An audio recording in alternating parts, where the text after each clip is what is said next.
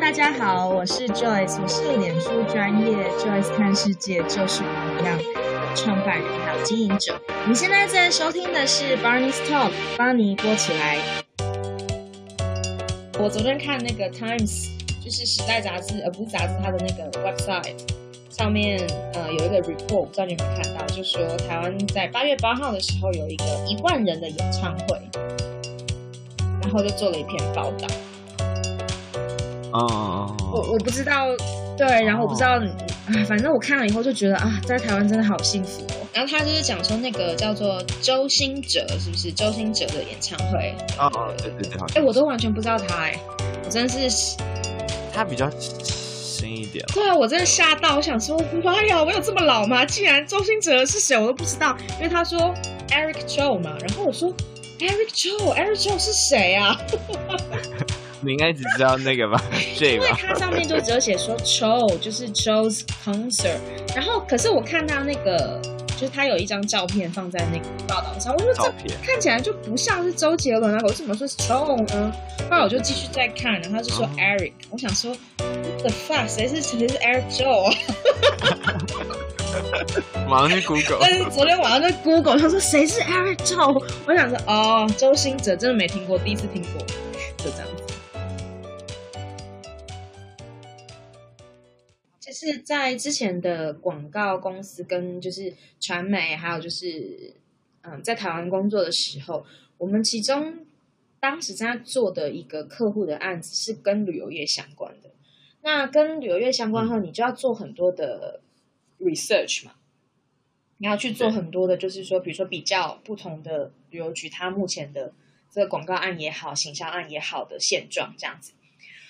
也就这么的巧，我在做这样子的 research，收集资料跟查询，还有去做这些很多市场调查的这个过程当中，我就看到其中的澳洲的一个就是北昆士兰旅游局，他当时真的有一个职缺正式 open 在招聘，然后我就好奇嘛，我就点进去看，然后我就点进去看，发现我的条件完全都符合，就是他要的这个人的条件我都符合，然后。我当时就想说，嗯，是不是应该要去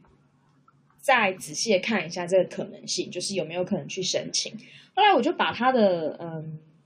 整个的那个招聘的呃消息啊什么的，我就很仔细的看过。然后看过了以后呢，我就跟我家里人讨论，因为那时候在台湾嘛，然后也跟我先生讨论，我就说现在有这样的一个机会。嗯我觉得我都符合条件，所以我还蛮想去尝试的。我就跟他们聊，他们也都很鼓励我。他们就说：“好啊，如果你觉得你想要去尝试的话，就试试看。”因为他们也都知道我在台湾的工时很长嘛。像有时候我妈等我晚上等我等到十一二点，就她都睡着了，在沙发上都睡着了这样子。然后，嗯，刚好那个时候是就是农历新年的前后，就是我们快要放那个农历的新年的假期的时候。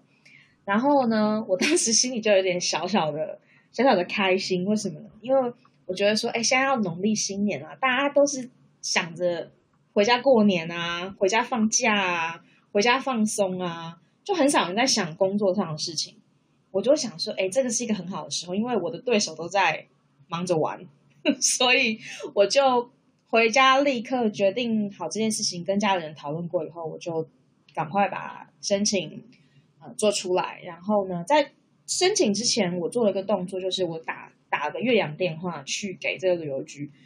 因为我也想要了解一下，说如果我的条件符合，可是我完全没有澳洲的身份，那他们是否愿意是会做一个雇主担保的一个呃程序？因为如果他们完全不考虑的话，那我也就不用浪费时间了嘛，对不对？所以呢，我就。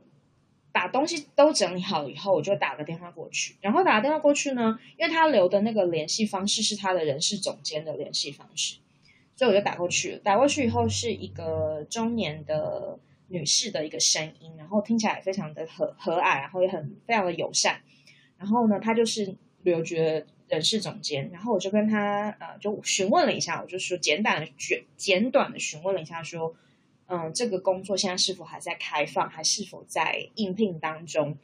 是不是还在接受申请？他说是的。然后我就说我是，我就大概讲了一下我的经历跟我的背景，还有简单的一些条件，我就跟他说了一下。我就说我都符合，可是呢，我没有澳洲的身份。那嗯、你们还接受这样的申请吗？他就说我们接受这样的申请，而且如果你是对的候选人的话，我们会考虑后面的工作的签证跟后面所有的事宜。所以这个部分你不用太顾虑。那一听完我就觉得哦，太好啦，那我就没有什么要去再等啊，或怎么样，或是说再考虑了。我就立刻我就我就跟他说谢谢，然后我说呃，接下来的二十四小时你会收到我的申请，然后我就当天晚上我就把申请发过去了。申请发过去以后就是很正常的程序，呃，大概一个礼拜以内，他们就通知我说他们对我的。这个申请很感兴趣，想要安排第一次的线上的面试，然后就安排了第一第一轮的线上的面试，就是跟这个人事总监，还有跟他们当时的市场全球市场总监两个人进行了大概两个半小时的线上的一个面试。然后这个面试进行完之后，又大概再等了一个礼拜左右吧，一个礼拜到十天，然后他们就通知我说要进第二轮。然后第二轮呢，是跟旅游局的 CEO，也就是旅游局的局长，还有跟全球市场总监还要再进行一轮。然后我就说 OK，没有问题，我们就安排时间。然后在第二轮的，嗯，比如说这个，我我其实我有点忘记那是礼拜几了。假设是一个礼拜四吧，要面试。他们大概在礼拜二的时候就寄了一封邮件跟我说，要我准备一个。五分钟的简短的 presentation，然后呢，他们就把问题发给我。那问题的话是关于航空公司跟航线的一个分析，对于旅游市场等等等等，是一个比较复杂的问题。然后也告诉我说，就是需要 present 哪些东西。嗯，然后只给我五分钟，然后又只有给我两天时间准备。所以我觉得这个也算是他的一个变化球吧，就是。在第二轮进去的时候，他没有告诉你要准备这个东西，他是在面试的前两天才跟你讲。那我当然就是很快的把这个东西做完，做完了以后准备好，然后就第二轮面试跟 CEO，然后跟全球市场总监，又大概是进行了两个小时左右的面试。面试完了以后，我其实面试的时候就已经感受到是很正向的感觉，就是有时候你面试的时候你是会有感受的嘛，你就会知道说。这个面试顺不顺利啊？然后，嗯，可是那时候那个有时候那种感受是不准啊，就是有时候跟那个可能面试官啊，或者是相谈甚欢，然后他可能还送你到门口或怎么样，最后是拿到无声卡之类的。当然是有这样的可能性啦，但是就是我至少当时就是第二次第二轮的面试结束以后，我就觉得哎，还蛮 positive 的，因为。我的衡量的标准并不是看面试官对你有多礼貌，或者是说他对你有多友善，而是我 present 的这个五分钟的这个 presentation 关于这个问题，他们问了很多很多的问题。那我觉得，如果他对你的所展示的东西他没有什么兴趣的话，他并不用花那么多时间问你这么多细节的问题。然后另外一个嗯、呃、比较关键的点，就是在面试接近尾声的时候。他们就跟我分享了很多旅游局接下来的三年到五年的计划，那我就会觉得说，如果你对我这个人根本没有兴趣，你跟我讲你三年到五年的计划干嘛呢？所以这也是另外一个一个比较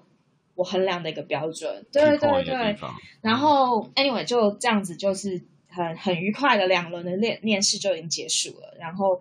结束了以后呢，也大概又过了十几天，然后那个全球市场总监也是我之后的老板，就给我打个电话，他就说恭喜你，我们决定要给你这个 offer，然后我就非常非常开心。他后来就说他们他们有一个专门帮他们协助他们办这个工作签证部分的一个律师，然后他会跟我联系，然后呢就告诉我之后要怎么做，然后就这样子很顺利的就一步一步的跟着这个。呃，旅游局的这个步骤去走，所以其实后面签证的问题我根本没有没有需要做什么哦，除了要我去考一个雅思的考试，就这样子。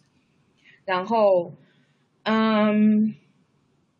在我真正到澳洲之前，因为我真正到澳洲的时候是九月份的时候，那其实我的拿到这份工作的时候是三月份，所以其实中间差了我四五六七八九，差了六个月。那六个月在，哇，其实蛮长的。对，其实很长。所以其实旅游局它是对于人才，它是非常的耐心的。他是觉得说，OK，我觉得我要你，那我就等你。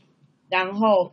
但是中间我并不是说就什么都没有做，就是中间从四月份一直到八月这个时间，我已经开始就是以 consultant 一个顾问的方式在帮旅游局做事情了。然后第一次出差，我是去了武汉还有北京，然后去观摩他们当时在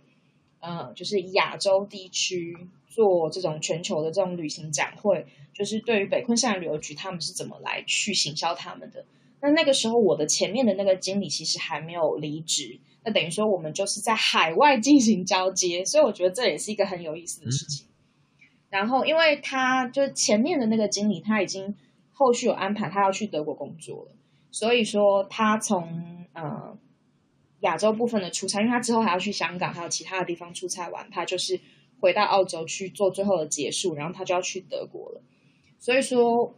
我因为签证的关系，那时候还在等我的工作签证，我并没有办法到澳洲去跟他做交接。所以当时旅游局安排就是，OK，没有问题。那我们在很多国际其他地方，我们有很多的展会跟很多的事项正在进行。那我们的经理正好要过去，嗯，那你就可以在那边跟他做一个交接，这样子。所以这也是，这也是，这很特别的，这也是我。人生第一次是做交接，是在海外做交接的，对。然后嗯，也很感谢她，她是一个香港香港女生，然后她的故事也很精彩。那她也很跟我分享很多，她之前怎么去这个，她也是我们旅游局担保过去的。那她之前完全没有澳洲的身份，所以我觉得我们两个都算是很幸运拿到这样的机会，这样子。然后嗯。哦所以，澳洲旅游局其实，在人才方面，它其实蛮，嗯，蛮重视这一块的。不会像可能有一些公司，他可能会觉得说，哎，还要帮你申请，比如说工作签或身份之类，那可能就，呃，录用你的几率就不是这么的高。对，我觉得在这块的方面，的确他们做的很好，而且他们也把这个当成是一个投资，因为其实要办工作签证，公司是要付出很多的呃时间跟金钱嘛，嗯、因为你要。去雇佣一个不管是移民的顾问还是移民的律师，帮你整做整个流程，这都是一笔费用。然后你还要交给这个移民局这个正式申请工作的钱，这些都是费用。那对于公司来讲，这就是一种人事成本。那我觉得当时我在旅游局的态度，他就觉得这就是对人才的一种投资，他宁愿找一个最适合的人，不管这个人从哪里来，但是他是希望这个人在这个职位上可以发挥到最大的效用。嗯，那你觉得在澳洲工作以后有没有什么样的转变是啊、特别让你惊艳的，或者是觉得跟以往的工作有很大的区别？嗯、呃，有两点。我我后来来这边工作以后，第一点就是我发现澳洲的人其实都很喜欢很早去工作，然后很早下班。就是所谓这个早呢，就是像我们正常上班时间大概就是。介弹性嘛，就介于八八点到九点之间，你你上班，你进办公室都可以。嗯。可是我发现大部分我的同事都是喜欢八点甚至更早就进办公室，然后因为他们就是七点五个小时是我们的工作的法定工时，所以你算一下中午一个小时的休息，所以下午大概四点钟大家可以下班了。嗯。那因为他们就是觉得我早上早上班，那我就可以早下班，我就可以有更多的私人时间。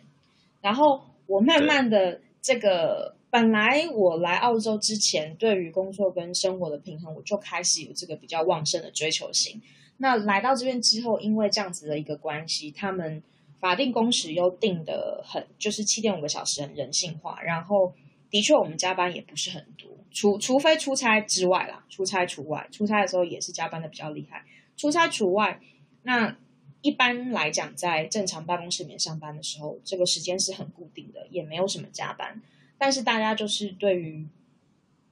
工时什么时候进来工作，大家都喜欢早一点进来，这是我感受很强烈。还有另外一点就是，我发现大家都很喜欢，比例很高，就都很喜欢健身。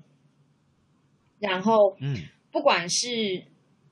嗯，你说去健身房啊，做重训健身，或者是说就是去一般来讲外面跑步，或是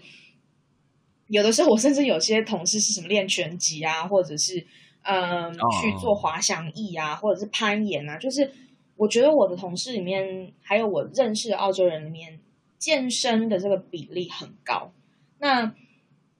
不同不同年龄层的，不同年龄层，像我记得我印象最深就是以前我们的那个 CEO，他真的是他已经应该也是六十接接近六十的人，但是你看起来就觉得他应该就四十出头顶多。然后他就是冲浪，然后滑翔翼、攀岩什么都来这样子。然后，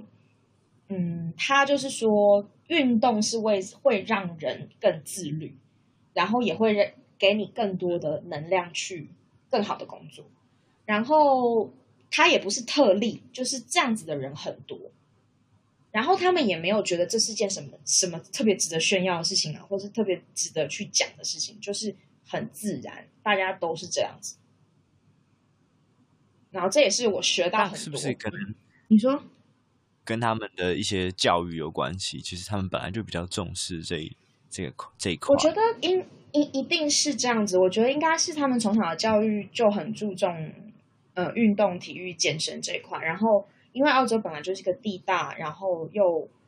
海岸线非常长的一个国家，所以他们的这种水上运动啊，什么冲浪啊、潜水啊、呃，游泳啊这些，应该是说非常普及。然后这边天气其实非常的好，那是因为现在是 COVID 嘛，现在是肺炎的关系，所以大家没有办法那么的。尽情的去享受很多的天然的环境，可是，在前几年是没有，就是在今年之前都是没有这个问题的时候，我就感受到澳洲整体来讲对于户外运动的热爱是非常深入人心的，而且是变成好像是人的生活的一部分这样子。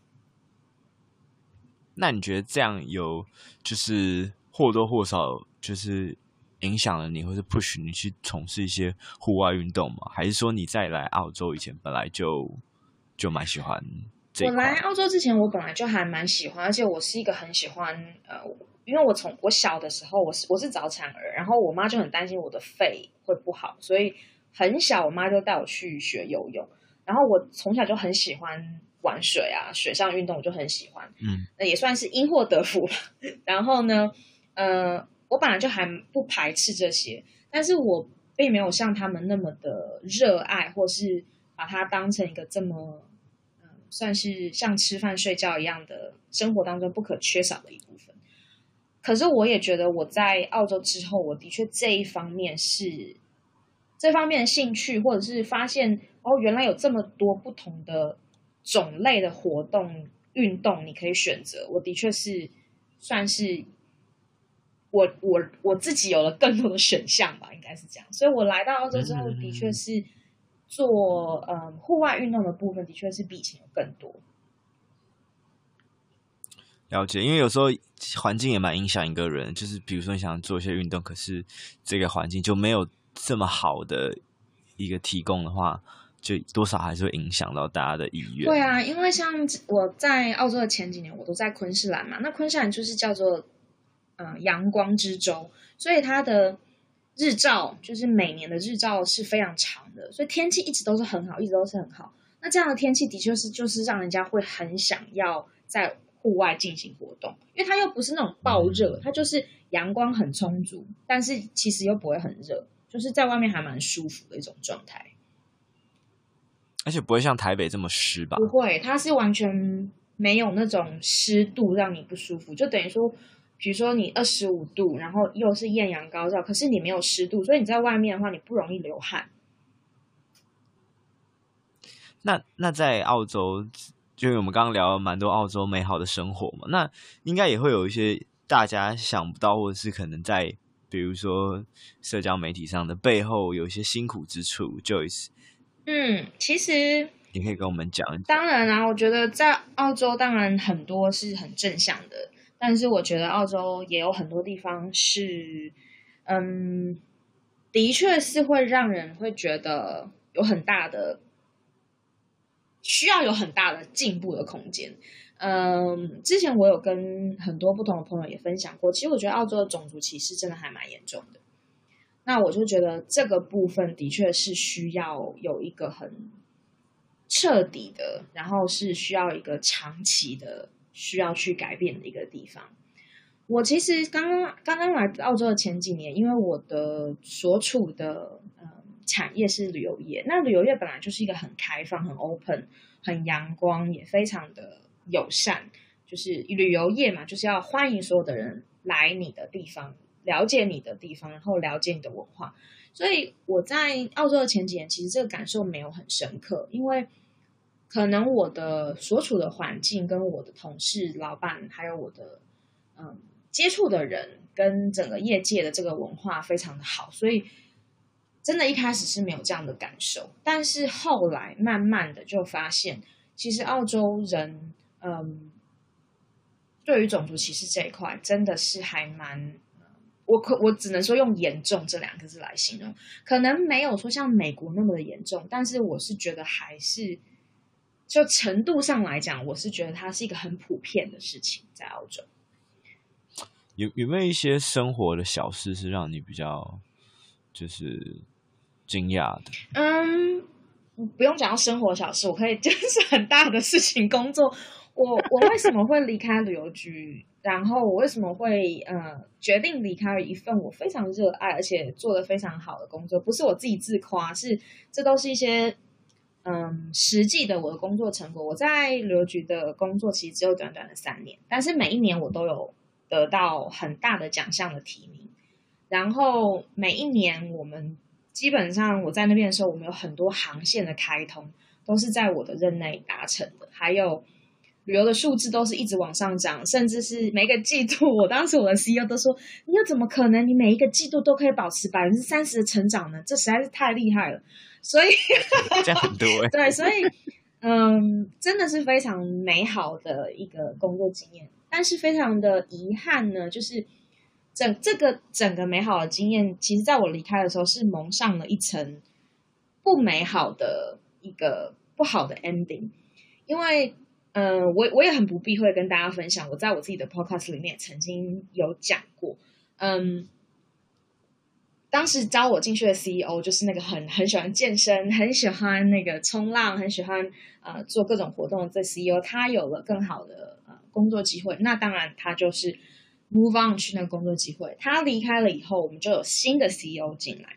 新的 CEO 进来的时候呢，嗯，其实大家都还蛮开心的，因为。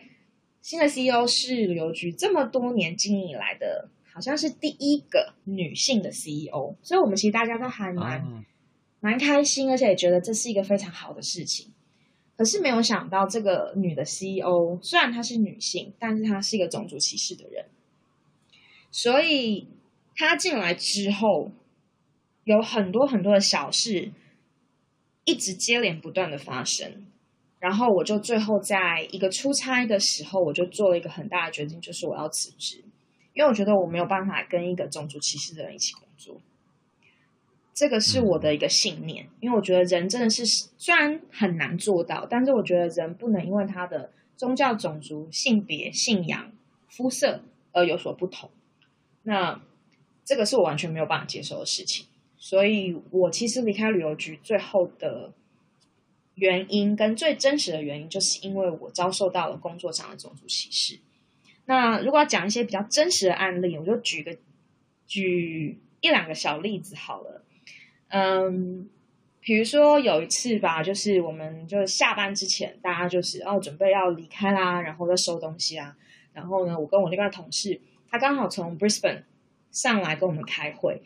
然后我跟他关系很好，我们私下也是很好朋友。我们就说，哎，待会去呃去喝一杯，然后顺便吃个晚餐，因为我们有一段时间没有见面了。她是一个很可爱的澳洲女生，但她是土耳其裔的第二代移民。所以呢，反正我们两个就关系还蛮好，我们就决定说，OK，等一下要出去聚一聚这样子。然后我们就在收东西，收收收收收，收好我们就往外面走嘛。然后走到我们人事总监，就刚我讲到这个人事总监的那个办公室，因为他的办公室刚好在我们旅游局的办公室比较靠近出口的地方，我们就停下来跟他寒暄几句。然后这时候我们这个女的 CEO 从她的办公室走出来，她的办公室在最里面，但是她就走出来，走出来，走出来，走出来。那我们我跟那个呃土耳其裔的同事女生，然后跟人事总监，我们三个本来聊得很开心。后来我们 CEO 一来，他就跟我们也在聊天，聊天聊着呢。他要，他就说：“哦，我要跟你们讲件很好笑的事情。”但是他在讲这件很好笑的事情之前呢，他先转过来面对我，因为我在站在他旁边，所以他是人整个转过来面对我，跟我讲说：“我觉得你不会听得懂这个笑话。”然后他又在人在，他又人又再转回去，然后就开始讲这个笑话。第一，这个笑话一点都不好笑；第二呢，这个笑话其实是一个黄色笑话，其实很好懂。但是这个都不是重点，重点是说，为什么他要特地转过身来告诉我说这个笑话你不会懂？我跟当时站的所有的人，我有什么差别？唯一的差别就是他们都是白人，我不是。嗯，所以我当时其实心里非常的生气，而且会觉得说凭什么？另外就是说，觉得这样子的一种行为，在一个旅游局，而且是。旅游行业的 CEO 这样子的一种行为，我觉得非常的、非常、非常的不可以接受。而且，其实当时我们人事总监的脸很臭，因为他知道这是一个很不对的行为。然后，这是只是一个小例子。那你可以想象这样的事情一而再、一而再、再而三的发生。然后，另外一次是因为我们的我的 CEO 的办公室其实出来就是我的办公室，然后我的办公室的对面是。我们 CEO 的总助就是他的 Executive Assistant 的办公室。那我们这个总助是一个非常人非常非常好的一个妈妈，然后她在旅游局工作已经非常久，她也嗯跟前几任的 CEO 都，她就等于说协助了好几任的 CEO，所以她对旅游局的业务各方面，她是管得非常的顺利。有一次我们 CEO 走出来，好像这第二个小例子走出来，然后再讲。关于大中华市场的一些事情的时候，然后他就是突然讲说啊，就啊，这些那那些人啊，就是讲话就是青虫冲冲冲。后来他就是转哦，这个很严重，对，这非常严重，对不对？然后他后来后来我们的这个总助都已经受不了，他说，嗯，他就叫这个 CEO 的名字，他就说谁谁谁，哎，你这样讲不太 appropriate 吧？然后后来他就转过来，因为他知道我在旁边。他就转过来跟我讲说：“哦，Joyce 不会 care 的，就是这只是我举的两个很小的例子，那还有很多其他的例子。我甚至是还有他写给我的邮件，有他的签名的，写了一些关于大中华市场、关于某个族群，我就讲说就是华人的族群，非常针对性的一些种族歧视的言论。”我所以就是这些所有的事情的总和下来，我真的是没有办法接受，而且我当时是考虑过要寻求法律途径，因为我觉得这样子的人完全不适合，也不配坐在这样子一个职位上面。那 anyway，这个事情就这样结束了，然后我也离开了那边，后来我也有了更好的发展，但是因为这样子的一个事情，我才发现其实澳洲。后来我才慢慢慢慢发现，然后我也跟很多的身旁的，不管是朋友也好、同事也好，还是说其他的一些就是合作伙伴也好，等等等，聊过这些事情。我后来才发现说，其实原来在澳洲种族歧视的事情屡见不鲜，而且应该这么讲吧，这个是一个不成文的调查。我不能告诉你说我送了多少份调查出出去，百分之多少的人遭受过种族歧视，我没有办法给你这样的数据。但是我可以告诉你的是，我身旁的人只要是有色人种，包括澳洲的原住民，包括了可能是非洲裔的人，包括他可能是西班牙裔的人，包括他是华人或是东南亚的人，只要他是有色人种，我们的不成文的私下的这样子的交流是百分之百，每一个人大大小小、多多少少都有遇到种族歧视的事情，所以另外一个方式来讲。就是说，我觉得澳洲的种族歧视是非常严重，而且是一个非常需要大家去正视跟改善的地方。那可能有的人会告诉我说：“哎，那 Joyce，你是不是想得太严重啦？或者是说你是不是太敏感啦？或者是说，嗯、你还是要看到很多澳洲美好的一面呢？”我觉得他们讲的都没有错，而且其实我非常热爱澳洲，我嫁了一个澳洲人。那当然这边有非常非常好的人，非常非常好的风土人情，可是我觉得你不可以把所有的好去 cancel 掉你一个不好的事情。我觉得是这是分开的，你要去，这是完全两个概念，完全两件事情。好的东西它依然会好，并不会因为其他的不好，我们就把所有的好抹杀掉。可是不好的地方，我们需要去正视它。嗯，那那你觉得后来换到一个比较偏学术界的领域，这样的情况是有改善的吗？嗯，我觉得整体来说是改善，其实很大，因为在学术的领域里面。嗯，因为学术自由的追求，还有因为学校里面本身你就有很多很多的国际学生，还有在学校里面，对你的整个学校的宗旨跟你创立的一些 guideline，就是你的一些大纲里面，都有很明文的去规定说你是不可以有任何的 discrimination，这包括了宗教、种族、性别、性取向跟各方面，你是性别是不可以有的。所以在于学术的环境里面，我的确感受，而且其实坎培拉是一个比较文化多元的地方。这里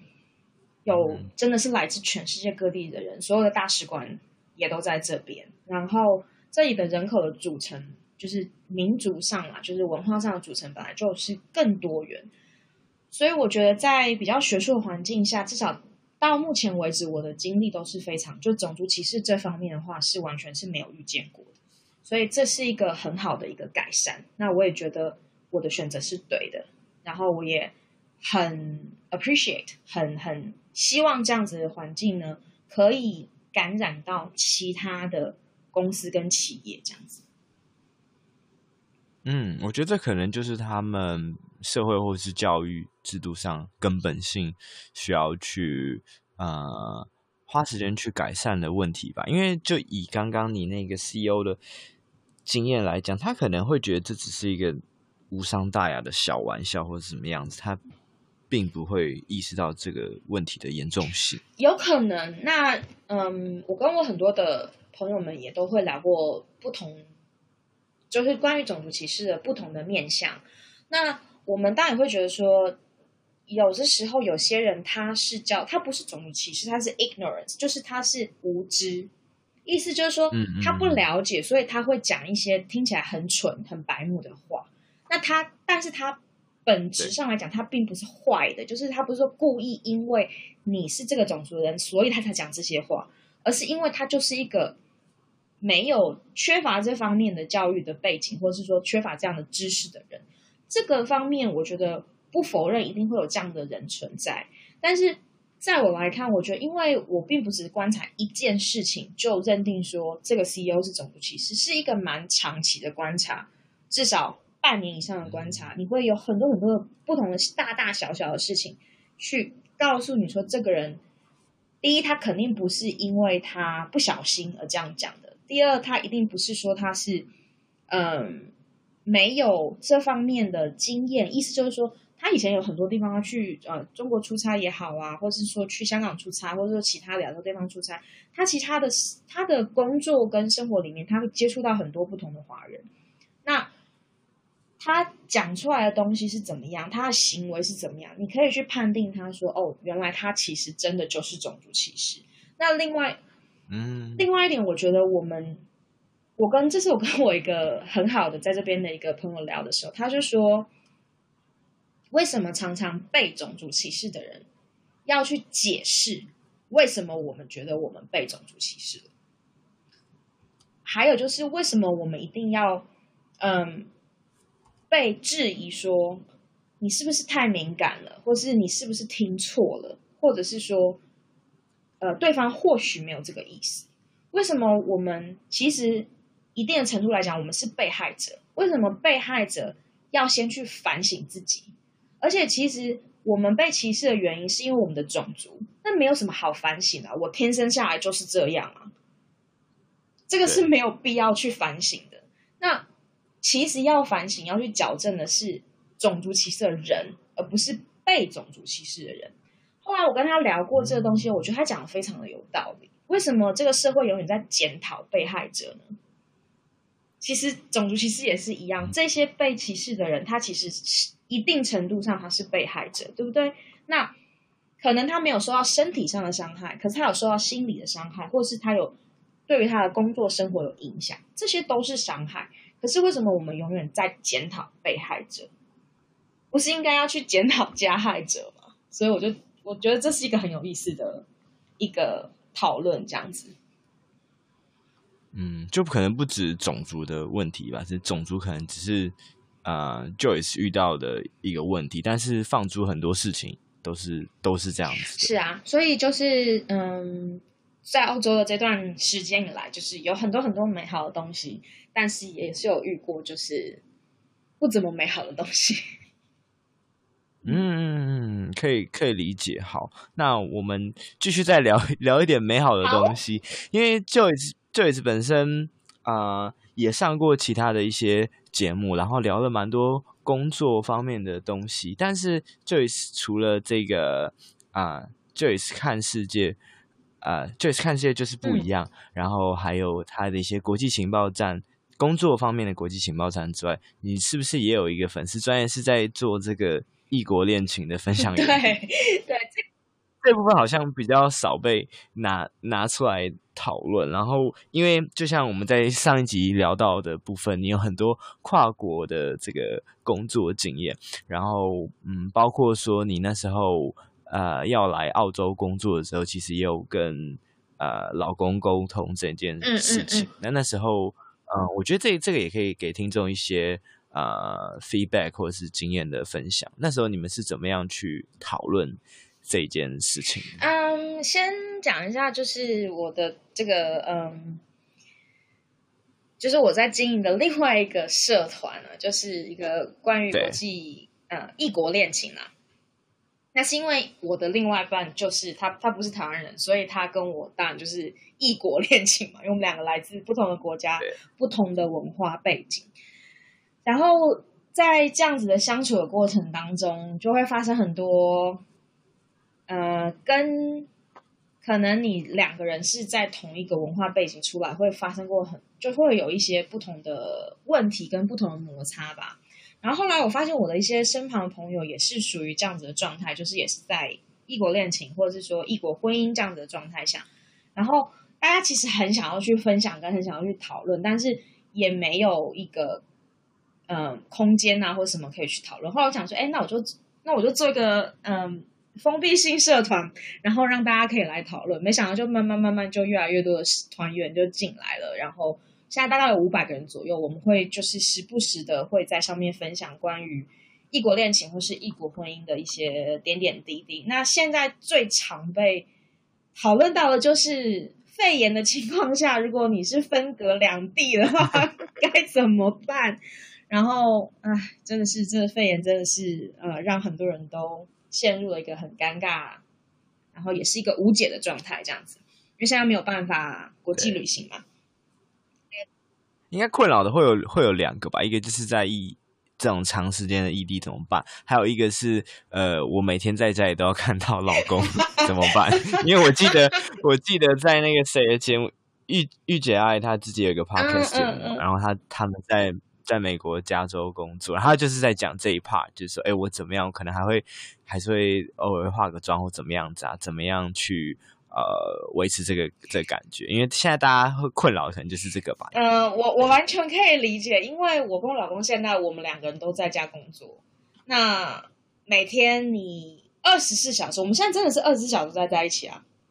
除非就是有时候比如说出去买个东西，他没有一起。一起来，或者他出去做什么，他我我没有去，就是这些很短暂的小的时间，你是没有在一起。其他的正常的一到五，尤其是一到五上班的时候，你是一都在同个屋檐下嘛，对不对？然后你晚上休息、睡觉、吃饭都是在都是在一个空间里面进行，所以其实也是一个很挑战的事情，就就会变成，我不知道大家会不会有没有发现，吵架的频率可能会有点上升。因为平常你在外面啊，就是你你呃，老公去老公的公公司工作，然后老婆去老婆的公司工作，然后你是下了班以后才在家里一起吃饭，然后对不对？所以就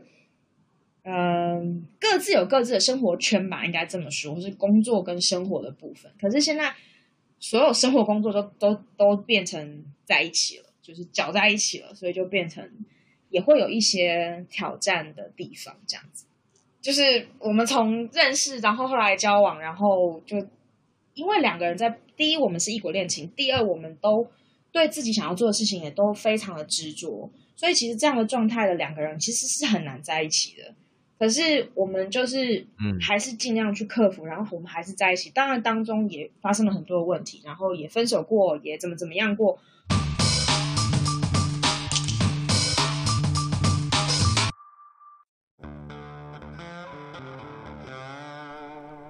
噔噔噔噔，以下为广告时间。ABV 第五间美式餐酒馆于九月五号正式开幕喽！从九月二十到十月三十，各位 Buddy 只要到 ABV 美式餐酒馆粉丝页置顶文章留言，留下边听巴尼播起来，边吃 ABV 美式餐酒馆烟熏慢火烤乐排，就能得到价值六百元的半副烟熏慢火烤乐排一份哦。ABV 在我公司附近呢，其实有一家，所以我其实有去吃过一两次。我认为很适合跟朋友、同事聚餐，因为可以非常吵闹。所以推荐给下班需要喝一杯，好好放松，跟三五好友聊聊天的你。然后他们的精酿啤酒选择也非常多元，所以我通常会跟朋友去吃个饭，pre drink 一下，然后再去下一摊。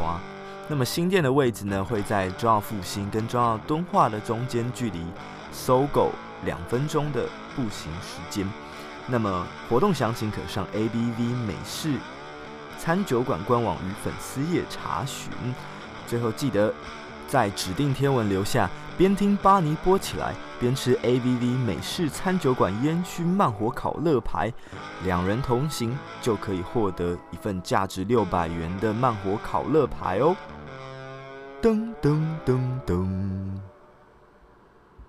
那从以前啊、呃，我们所说的这一种。Work-life balance 啊，你觉得到现在你怎么样去把你的工作跟生活做一个比较好的整合跟调配？嗯，我觉得首先，尤其尤其现在可能又是在家工作，那可能工作跟生活的场域或者是界限又变得更模糊了。现在的确是非常的模糊，我觉得是这样子啦，就是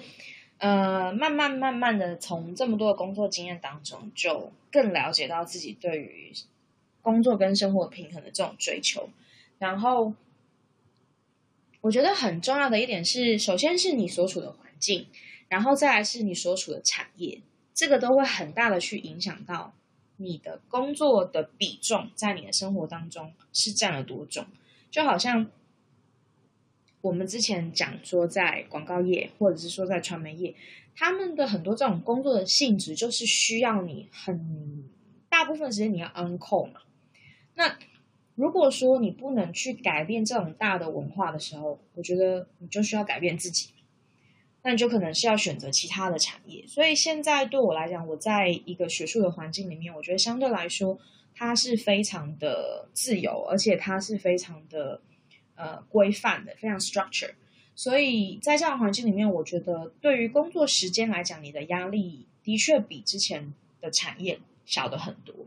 并不是说它就是很轻松，不是，它有非常非常多的要求，它有非常多的专业的部分需要你去精进。可是因为它整体的产业的结构的不相同，所以它的状态就是不相同。然后另外的一点呢，我是觉得在嗯现在的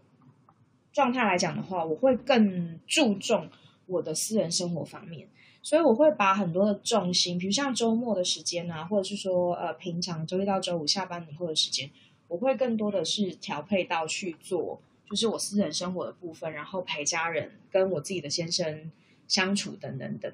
可能以前在这方面你，你你不是有意识的，就是你不是 conscious 去做这些事情，你就是就是你要怎么讲？就是有时候我们会出现一种状况，就是你会因为工作而把家人朋友的时间一直往后排。你懂我，你懂我的意思，就是他们会变成是在这个 priority 的这个 list list 上面，他会一直往下降。就是，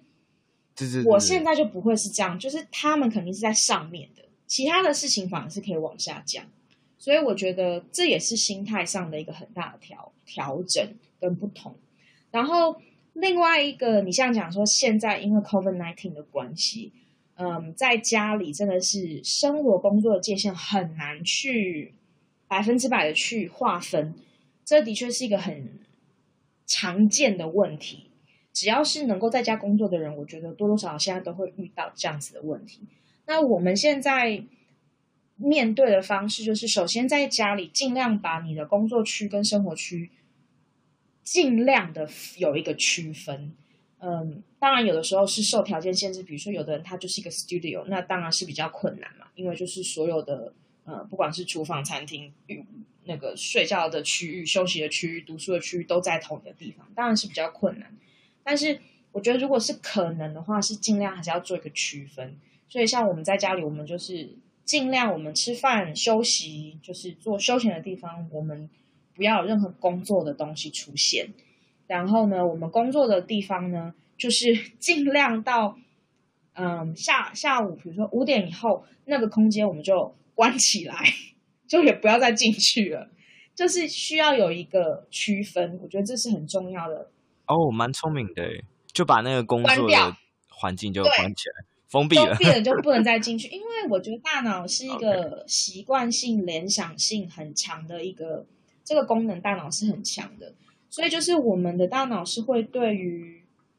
嗯我们身旁的环境，它是会作为一个连接的。就是当你在餐厅的时候，它就是觉得这个地方是要吃饭的嘛；那你在客厅的时候，你就觉得哦，我就是要放松、看电视、看休闲。如果你在书房，你就是应该要读书，你要做你的工作，等等等。那我就觉得说，如果是这样，那我们现在在家里工作，应该尽量的让你的大脑有这样的区分。所以我跟我先生就是尽，我们不能说我们百分之百，有时候我们也是会有，啊，人都是会有懒惰的时候，就觉得说，哎，拿个电脑坐沙发上多舒服啊，对不对？就在那边工作就好啦，为什么还要去下面书房，或是要搬来搬去了，对不对？就是。人一定会这样子，我们不能说我们百分之百，但是我们是尽量做到就是